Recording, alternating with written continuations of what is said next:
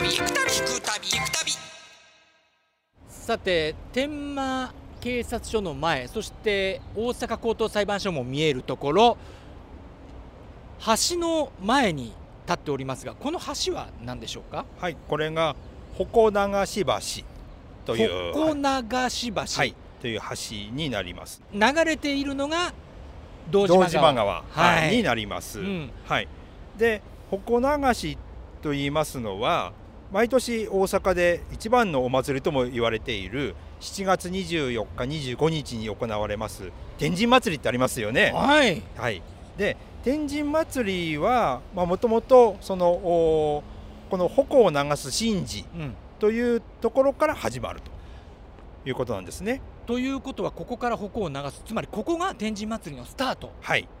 ということになるわけですね。わあ、はい。今まで花火しか見てなかったです。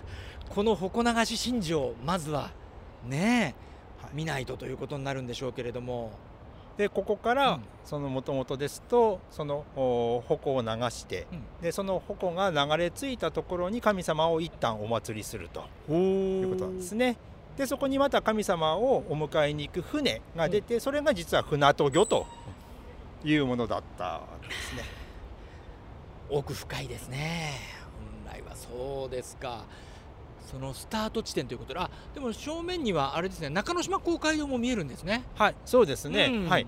ここは中之島のすぐきあの北側はいになりますので、うんえこの場所をですねちょうど天天神さんとの間の場所になりますよね。あ北側に、まあ、いわゆる大阪天満宮があって、はい。そして、えー南側にその中央公会堂などがあるという、はい、その中間地点、はい、その中間地点ということになります。はいこのシンボリックなこの大きな鳥居も立ってますので、あこれもぜひあのお見逃しなくということ気で、づきませんでした。天満警察署とこの鉾流し橋の間道島川の間に、えー鳥居があって横にも天満宮という灯籠ですか？そうですね。のようなもの。もありますね、はい、そうですね。はい。これも随分こう年季物というか随分時代が経っているような感じしますけれどもあ明治43年って書いてますね、はい、明治43年ですね。はあこれもすごいですね。